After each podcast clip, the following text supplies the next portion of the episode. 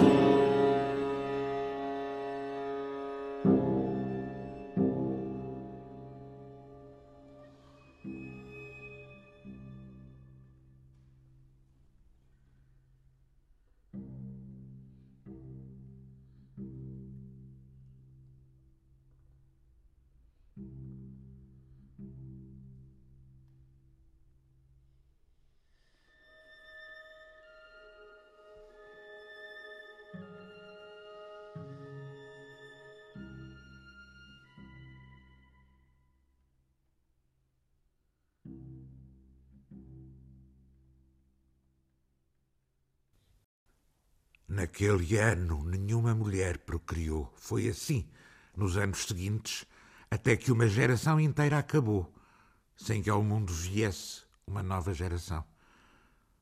À exceção de algumas pouco numerosas reações violentas a esta calamidade devastadora, incêndios de edifícios públicos, destruição de monumentos e de símbolos nacionais, tentativas de assassinatos de pessoas que os agressores consideravam ser os responsáveis pelo mal que os tinha atingido, todos os outros, habituados à contenção, refriavam o seu desespero e só em privado deram voz às explosões do seu terror que os fazia à noite despedaçar as almofadas à dentada, escrever cartas furiosas e incoerentes a Deus ou ao próprio mal, implorando que se retirasse ou ameaçando atacá-lo frontalmente, como São Jorge, ficar horas inteiras imóveis e impassíveis, murmurando antigas canções nostálgicas, roendo raivosamente as unhas até ao sabugo ou golpeando-se profundamente com uma lâmina em pontos do corpo, escondidos e sensíveis, sempre atrás de portas fechadas à chave, as luzes convergindo sobre esse ponto ardente, emblema da impiedosa carnificina, sempre com a mesma música de canibais acompanhando o ato purificador, com a imensa mancha de sangue sempre no mesmo sítio, de maneira que, com o tempo, se formou no interior de cada casa uma espécie de altar na casa de banho, no quarto de dormir ou na cozinha, onde cada um encontrava refúgio e plenitude nos momentos em que o corpo já não podia suportar o peso desse outro corpo, de várias cabeças, insaciável, imortal, incriado, singular, que se debate em cada corpo com impulsões extravagantes e cruéis. Porque a guerra, que com breves intervalos, enganadoras tréguas, durava há mais de mil anos, parecia encaminhar-se para o seu fatal desfecho, visto que era do conhecimento geral que a frente sul iria ceder de um momento para o outro. E quando, uma manhã, se soube do suicídio em simultâneo de dois generais, um deles em frente aos seus soldados, no momento da revista matinal à parada, já ninguém mais teve dúvidas de que o exército inimigo ia passar a fronteira de um momento para o outro e de que, deste modo, ia pôr fim a uma situação que mantinha em suspenso todo um povo esgotado pelas vicissitudes da sua própria história e incapaz de resistir às prementes injunções do instintivo egoísmo e do incontrolado desprezo, mas consciente de tudo o que contribuía para a sobrevivência da nação, o que equivalia a assassinar a pátria com premeditação e significava que a ideia de nação tinha desaparecido. A maior parte das pessoas começou a juntar tudo o que podia transportar. E em poucas horas formaram-se cortejos monstruosos que se dirigiam como as procissões obstinadas de formigas para o norte, num ambiente de excursão de escola primária. Ao longo das caravanas ouviam-se canções em coro, num tumulto geral, e viam-se muitos a dançar com entusiasmo no meio da rua, na cara uma expressão de gente liberta de um enorme peso. Todos sabiam bem qual era esse peso. Dir-se-ia que de um momento para o outro este processo tinha, contudo, durado séculos. Uma mudança radical e irreversível se tinha produzido no núcleo étnico de toda esta gente após o anúncio de que a Frente Sul tinha cedido o que foi confirmado pelo discurso do Presidente da República em tom grave e supostamente imponente. Um ex-imperador mostrando, piolhoso e cheio de arrogância, a sua cabana em ruínas que ele designa como o seu imperium, enquanto milhares de biltres de toda a espécie rasgam com os dentes a sua túnica púrpura, cheia de porcaria ganindo em coro o ex-hino nacional da rainha, que agora, pervertida uma impudica andrómaca, passa de cama em cama. Que lembrou, uma vez mais, a obrigação que cada um deles tinha de permanecer fiel à herança do passado e o dever nacional de preservar pelo menos a dignidade do país. Aqueles que ouviram o discurso presidencial, porque não foram poucos os que rodaram o botão, lançaram os piores insultos ao presidente, ao seu discurso, ao país, incitando até as próprias crianças a repetirem as injúrias em cadência, batendo palmas todas juntas. Velhas que tinham vivido vezes sem conta acontecimentos deste género, que tinham vivido massacres, cidades tomadas de assalto, êxodos, invasões de toda a espécie de bárbaros ou de civilizados, perseguições e sujeições, cidades florescentes, florestas densas e férteis planícies, queimando-se como tochas, sem que nada do labor de gerações e gerações fique de pé, raparigas a serem violadas em casas em ruínas, dez e vinte vezes numa hora, por soldados enfurecidos e depois esventradas à baioneta, crianças decapitadas num ápice à espadeirada ou metralhadas à queima-roupa nos braços de suas mães, famílias expulsas dos seus lares e dizimadas por rajadas em séries como rolas, e todos filhos dos seus pais, mulheres dos seus maridos, amigos dos seus amigos e outros, reunidos pelo sangue, em grande dor sejam separados. E rapazes com meio centímetro de pelo no peito, a ira de Zeus em toda a sua força concentrada nos órgãos que provocam a mais potente exaltação dos sentidos, eram alinhados em grupos de cinquenta, frente aos pelotões de fuzilamento, com o único objetivo de anular a semente da vida dentro deles e de as águas se tingirem de sangue como cravos vermelhos.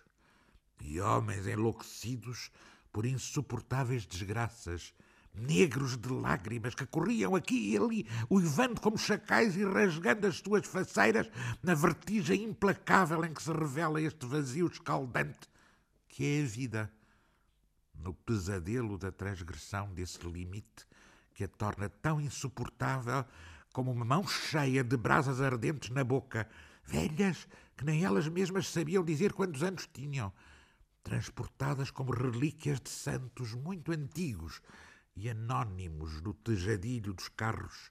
Em vez de levantarem a mão para fazerem o sinal da cruz, ouvindo os apelos angustiados do Presidente da República, cospem na palma das mãos e fazem todas juntas, abanando a cabeça com ar de conhecedoras, os gestos que os homens fazem, pequenos ou grandes, com a mão direita, para designar alguém a quem deram cabo do cérebro. Entretanto, já nada podia permanecer secreto e as notícias, por mais confusas e contraditórias, provocando na população ondas de exaltação que se anulavam umas às outras, nunca traziam a mínima réstia de otimismo. Pelo contrário, as esperanças diminuíam sem cessar. Nesses momentos, nada era mais vago do que a palavra esperança, nada mais obscuro do que o seu significado. Até o dia em que se soube que a Frente Oriental também tinha cedido, o que fez acelerar o movimento coletivo em direção ao norte. No caos geral, este movimento, puro desespero, em que se mesclavam tendências autodestrutivas e tendências de autoconservação, porque, se bem que o país se encontrasse cercado por todos os lados, havia montanhas do norte que ofereciam, por algum tempo, a consoladora ilusão de um refúgio inexpugnável. Mas como não havia qualquer acesso ao mar, a súbita sensação de asfixia, de impasse, de armadilha, de contração, de cerco, de sufocação, fez com que as populações, as que tinham ficado nas cidades, bem como as que tinham invadido todas as passagens para as montanhas, rodopiassem interiormente sobre elas próprias, até ao momento em que todos, sem exceção, se imobilizaram e permaneceram à espera como um homem que procura o sono, lavrando a cama em todos os sentidos, tentando escapar às causas da insônia, mas não deixando de a provocar com exorcismos sem força e tragicamente vãos. E por fim, extenuado, arquejante, a espuma da epilepsia na boca e o cérebro levantado, lâmina gelada na manteiga negra da noite, imobiliza-se prisioneiro do fio emaranhado da sua impotência, maniatado por ela, e chega como a boa nova o que deveria ter vindo mais cedo, a seu tempo, se não tivesse tentado, à custa de esforços desenfreados, fazer com que a alma escapasse ao seu martírio noturno antes de ser submetida à prova, até às últimas consequências. Naqueles momentos, Apenas havia sentimentos coletivos.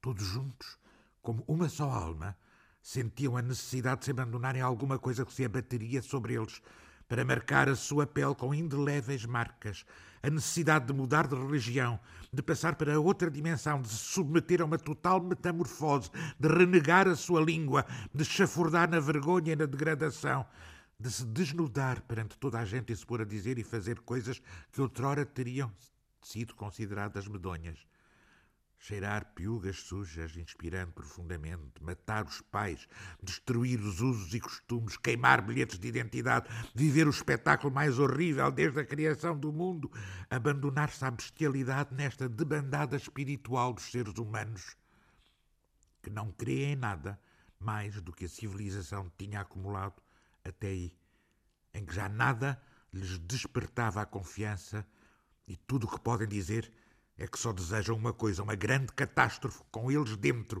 Essa espécie de mal irremediável que se cumpre quando o corpo, após anos e anos de doença muda, é invadido pelo pressentimento biface da morte que tinha atuado até essa altura, trazendo assim à superfície das águas desvairadas da carne este solo obscuro, luz monárquica, substância mística, beleza incerta, com a exclusiva vocação de contribuir para a decomposição, sem demora, de uma ordem perfeita, arquitetónica, consagrada irrevogavelmente ao brilho devorador do espelho, que nenhum sopro atinge e que rodopia sem cessar em volta da nossa vida, refratando-a desértica em inúmeras cintilações de consoladora ilusão.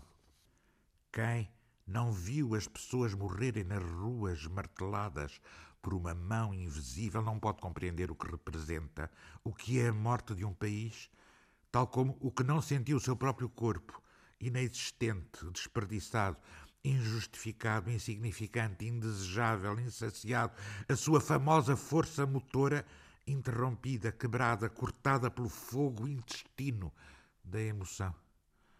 Mas também o facto de contemplar uma morte tão vasta como esta, coletiva, da nação, equivale a esgotar toda a vida, a vida diurna, entenda-se.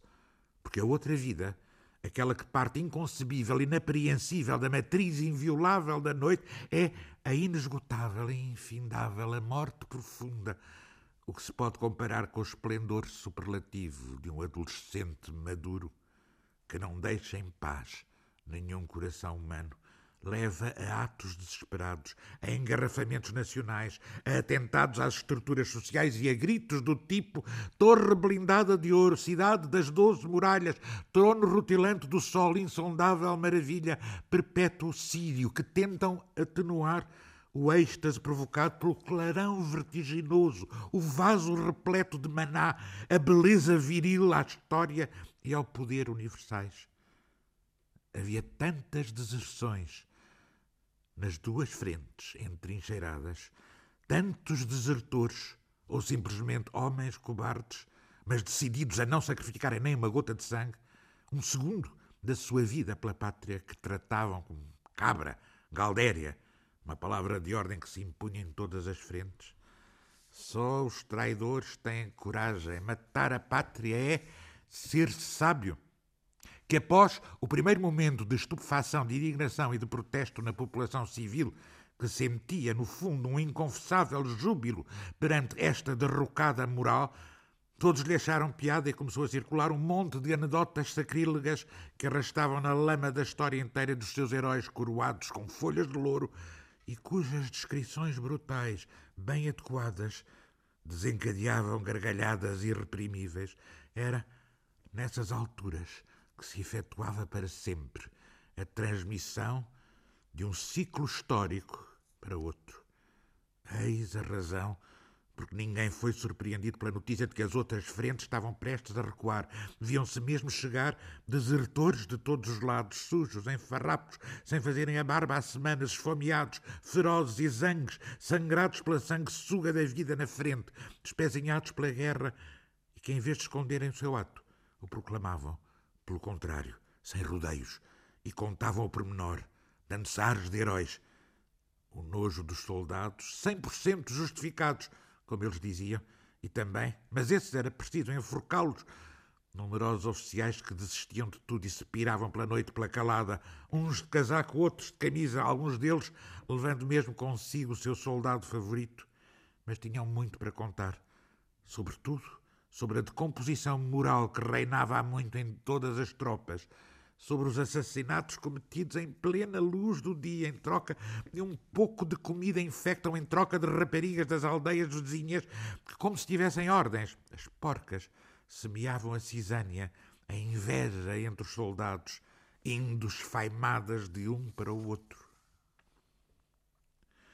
Seriam precisos vários volumes para contar os sonhos e as alucinações de todos estes soldados que assim que saídos do paroxismo da sua crise, contavam uns aos outros os seus sofrimentos, com a impaciência de quem quer atravessar na alma do outro o peso que esmaga a sua. Num desses sonhos mais frequentes, uma comunidade de sonhos, as alucinações que existiam neles, o cinto do soldado deixava de repente a sua cintura para subir ao pescoço e apertá-lo com tanta força que alguns, prestes a sufocarem de verdade, soltavam urros inumanos, totalmente despertos, torcendo-se pelo solo, até que o gato preto, como eles dizem, os soltasse por fim. Outros, enquanto fumavam, viam a sua própria mão elevar-se num gesto irreprimível como animada por uma força subterrânea, aproximar-se do seu rosto com a firmeza de um mal inelutável e apagar o cigarro no fundo dos olhos. Pedras, tábuas, camas de campanha, carneiras, capacetes, cantis, gamelas, espingardas, rádios, lanternas, lâminas, marmitas, pás, máquinas de escrever, tudo tomava a forma de animais calmos, mas ameaçadores, prestes a todo momento a saltar e a despedaçar quem sentia a sua ameaça nas entranhas, e que era o exército inteiro e soberbos cavalos, de arreios bordados em nácar e de pérolas em cacho, de turquesas e de olhos vazados, passeavam-se de noite perto das guaritas, semeando o terror junto das sentinelas, obrigados a disparar sobre eles, em lugares onde os soldados dormiam sem desconfiarem. Um bom número deles foi morto assim, no seu sono. E também não eram poucos os que esperavam a noite com horror, porque a uma certa hora, no coração da noite, uma vaga muda erguia-se sob os ossos do seu crânio, e eles sentiam o céu inteiro comprimir-se neles e nas suas cabeças uma pulsação de galáxias, de extensões infinitas, cujo estridente silêncio os fazia lançar gritos inarticulados e torcerem-se nas suas camas, como se atingidos pela epilepsia. Gerações inteiras de soldados foram dizimadas pelos mesmos sonhos que passavam e tornavam a passar, com a obstinação desesperada de um coração apaixonado que procura instilar o seu amor num outro coração desdenhoso. E viam-se jovens soldados imberbes contarem os mesmos sonhos que tinham tido anos antes e ainda tinham os velhos soldados centenários sobre os quais o caqui se tinha desfeito e eles mesmos se tinham fundido no caqui. Acossados pela aldeia inteira, corriam para se esconderem, corriam e a aldeia corria atrás deles, apanhava-os quase e sempre eles escapavam e pareciam correr sem correr. O peito apertado por uma suprema angústia e de repente, numa daquelas reviravoltas que só o terror permite, todos os aldeões lhe caíam em cima, faziam-nos em pedaços. Cada um apanhava um pedaço e lhe atirava os ossos aos cães e eles não viam mais nada a não ser os ossos na goela dos cães, e essas goelas a abarrotar com os seus próprios ossos faziam-nos sobressaltar, aterrorizados no seu sono, sufocar, com a sensação de terem o próprio esqueleto a ranger dentro da boca. Ou aquele outro estavam na escola, e o professor dava-lhes a lição de história com uma enorme faca entre as pernas, e a janela estava tapada pelo corpo de um aluno enforcado a baloiçar, quando de repente a porta se abria para uma mulher muito grande, cujos seios se arrastavam pelo soalho podre e que se aproximava dos alunos um a um, beijava-os violentamente na boca, cortando-lhes um grande pedaço de língua com os seus dentes em lâmina de serra, para voltar a cuspir em seguida, limpando o sangue com uma bandeira atada à cintura. Muitos enlouqueceram. Muitos caíram numa languidez incurável que os fazia arrastarem-se como almas penadas entre os carros de assalto enferrujados e as tendas de munições inexistentes. As tentativas de suicídio sucediam-se sem fim. Já ninguém podia calcular o seu número. Ao lado de cada acampamento, grande ou pequeno, com o andar dos tempos, tinha-se formado um cemitério que era apenas uma fossa profunda onde se lançavam incessantemente novos cadáveres que eram cobertos com algumas pasadas de terra apenas por medo dos abutres, porque ao ponto que as coisas tinham chegado, os próprios vivos atraíam estes mortos em formação a quem só a morte dá a sua forma estável e não convertível. A maior parte deles tinha esquecido o que tinha sido antes da mobilização. Cercado por exércitos inimigos, o país era também pelo tecido imaterial, mas indestrutível dos horríveis distúrbios mentais dos seus soldados, exasperados, chorando com impaciência, porque tinham visto com os seus próprios olhos a medula podre dos ossos da sua terra. E naquele ano em que nenhuma mulher procriou, em que os homens iam dois a dois pelas ruas e nos cafés e escarravam no rosto uns dos outros como se cada um escarrasse, contudo, no seu próprio rosto, e depois partiam, abraçados, e acasalavam entre eles, em caves escuras ou em tíbias lavandarias, onde as mulheres frenéticas os não podiam encontrar. A epidemia da esterilidade, bem cravada nas suas entranhas, eles procuravam-nos nos bordéis e nos bares, e esta procura vã tornava-as ainda mais belas, mais atraentes, mais fascinantes, mais mulheres, mais capazes de provocar paixões desenfreadas, mais doces. Ela envolvia os seus trabalhos de aproximação numa cintilação de desespero que se gravava no espírito do espectador e já não o abandonava, porque no decurso desta procura as mulheres tinham compreendido que as formas de desespero são numerosas, mas que uma delas lhe pertence por mérito próprio, pelos séculos dos séculos. Foi nesse ano que ocorreu a maior parte das conspirações nas mais altas esferas do Estado. Vendiam-se maços de deputados, passavam-se pavoneando-se para o partido diametralmente oposto, com o único objetivo de satisfazer ambições pessoais ou familiares.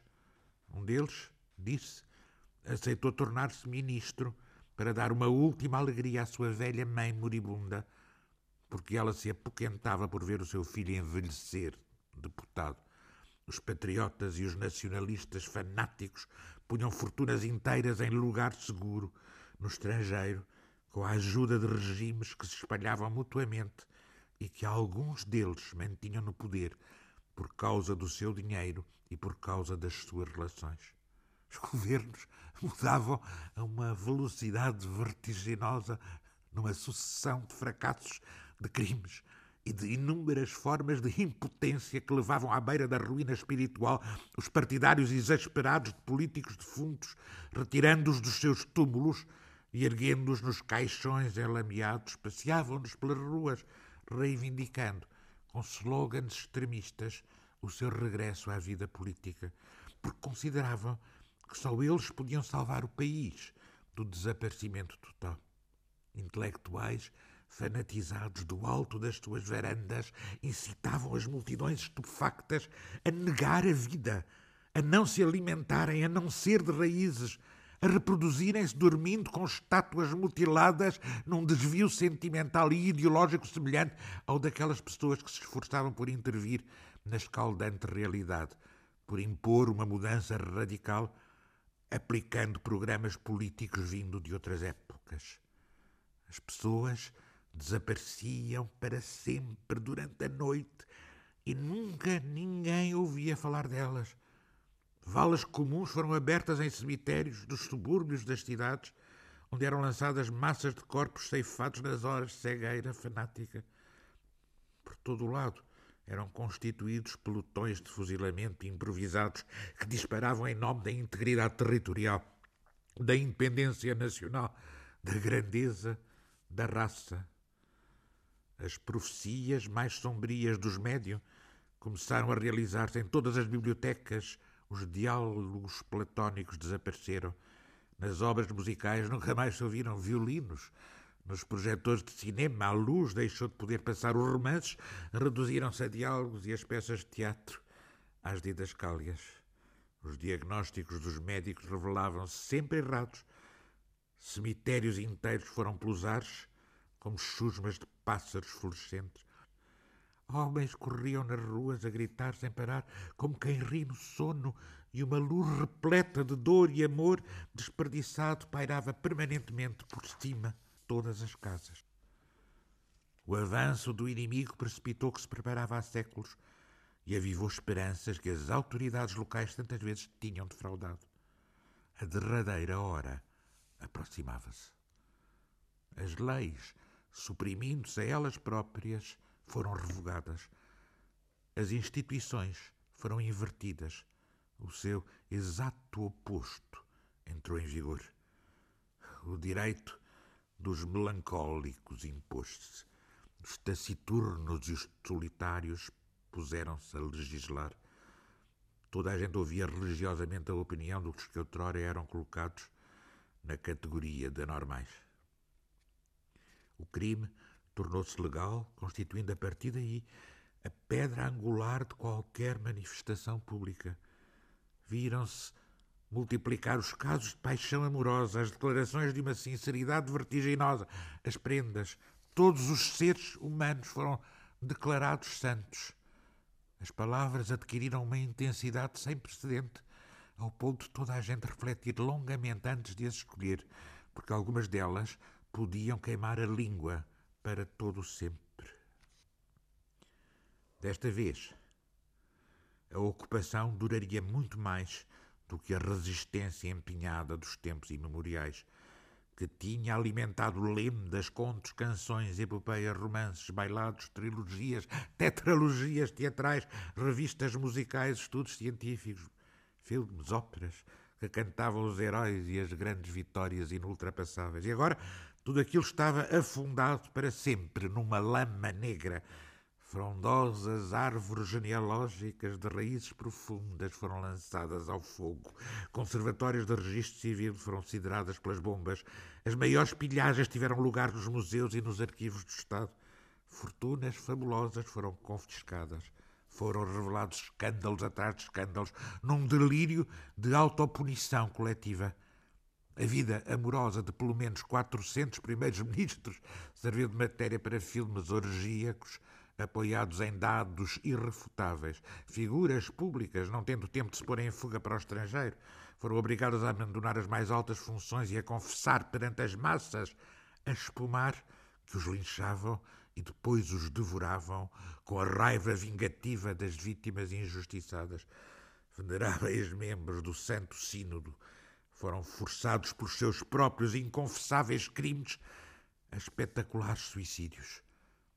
Foram numerosos os que se degolaram ou engoliram-se a neto debaixo dos aplausos entusiastas de fiéis que partiam. O mapa das cidades foi redesenhado. Tudo foi arrasado e depois reconstruído. A exploração do subsolo passou para outras mãos. O nome do país mudou. O novo não lembrava em nada o antigo.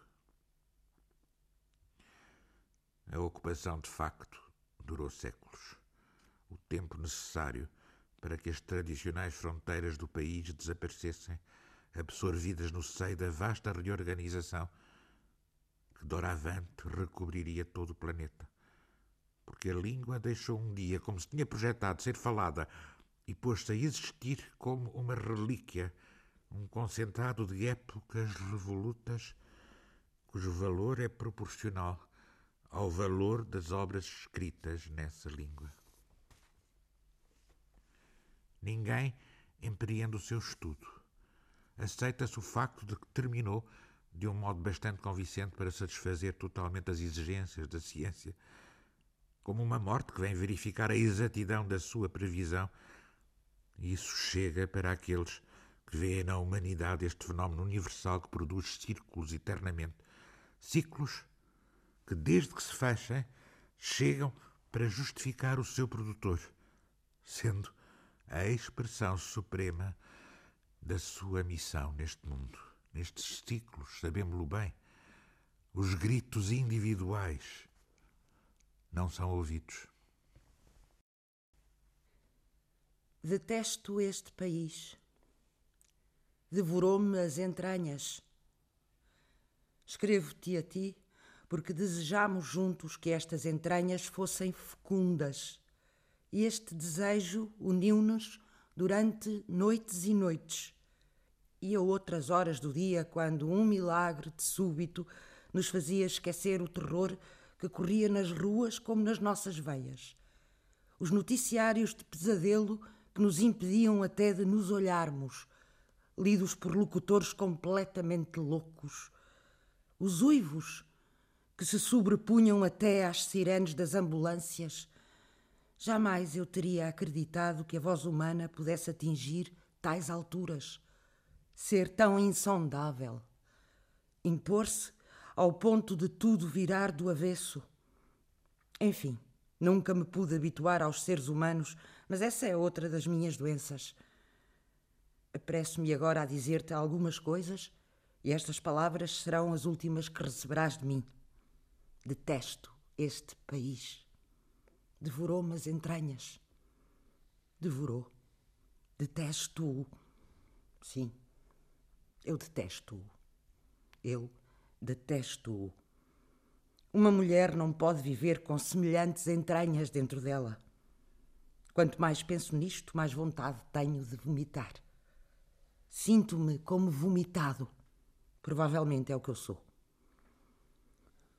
Uma mulher não é como um país que dá valor às suas ruínas, aos seus túmulos, que os vende ao desbarato para divisas nacionais que vive disso.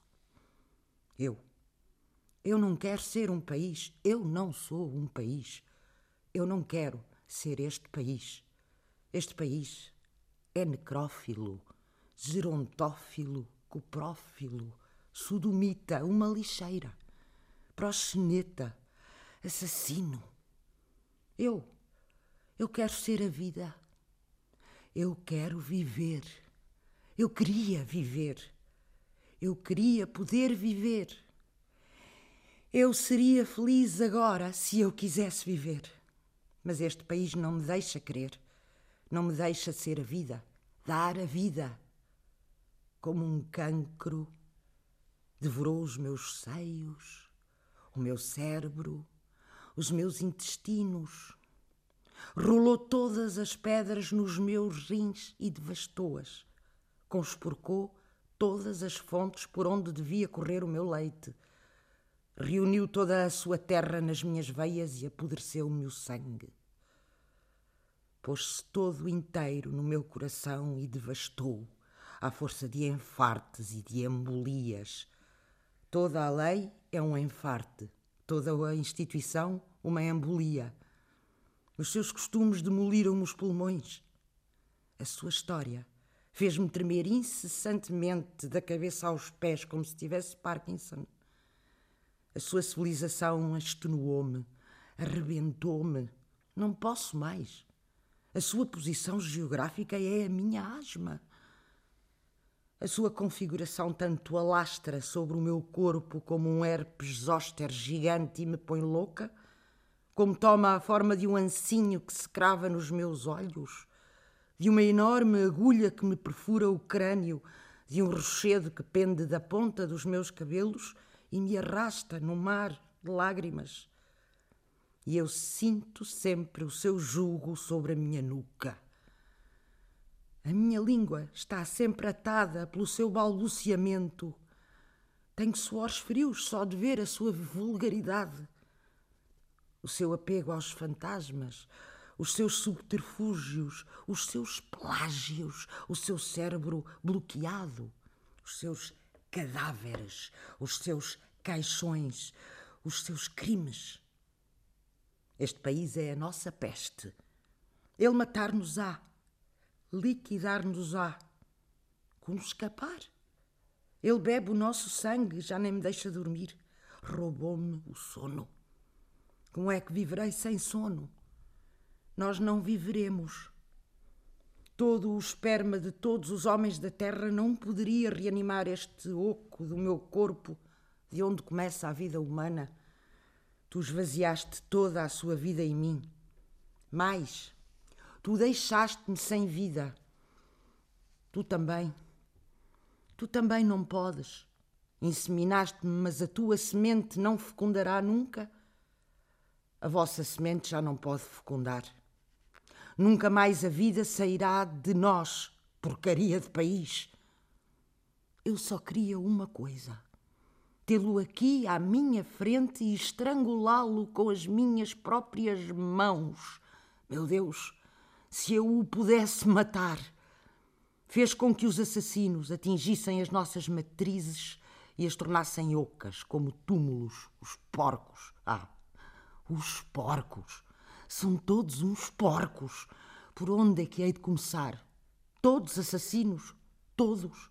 Por causa deles sinto a necessidade do maior dos crimes, de um massacre sem fim.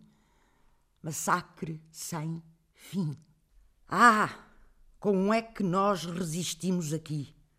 Como é que ainda não enlouquecemos com este cão, este garrote, este estrangulatório, esta forca? com os seus carrascos oficiais que fazem discursos oficiais nas cerimónias oficiais perante outros carrascos oficiais.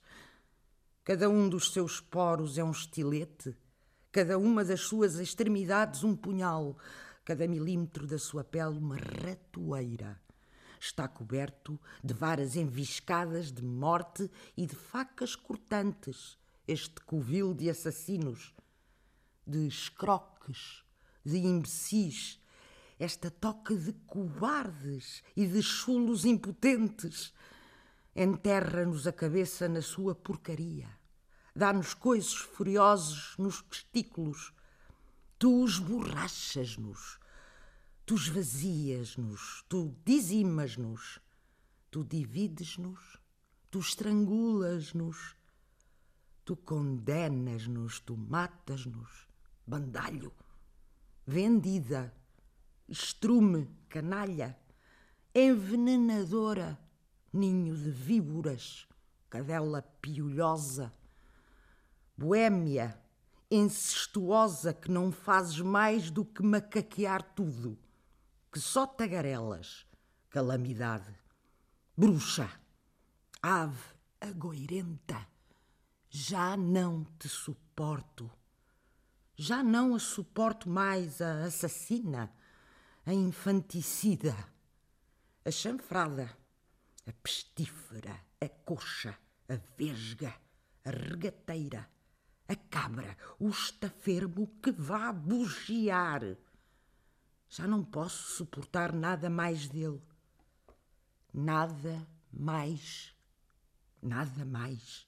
Detesto-o. Detesto-o. Detesto-o. Ah! Ah!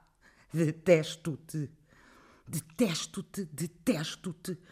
Vou morrer, monstro. Eu odiar-te-ei sempre. Sim, o ódio borbulha em mim. Eu quero escrever hinos contrários aos que foram escritos até agora sobre ele fuzilá-lo a cada palavra, enterrá-lo como um cão com as minhas próprias mãos.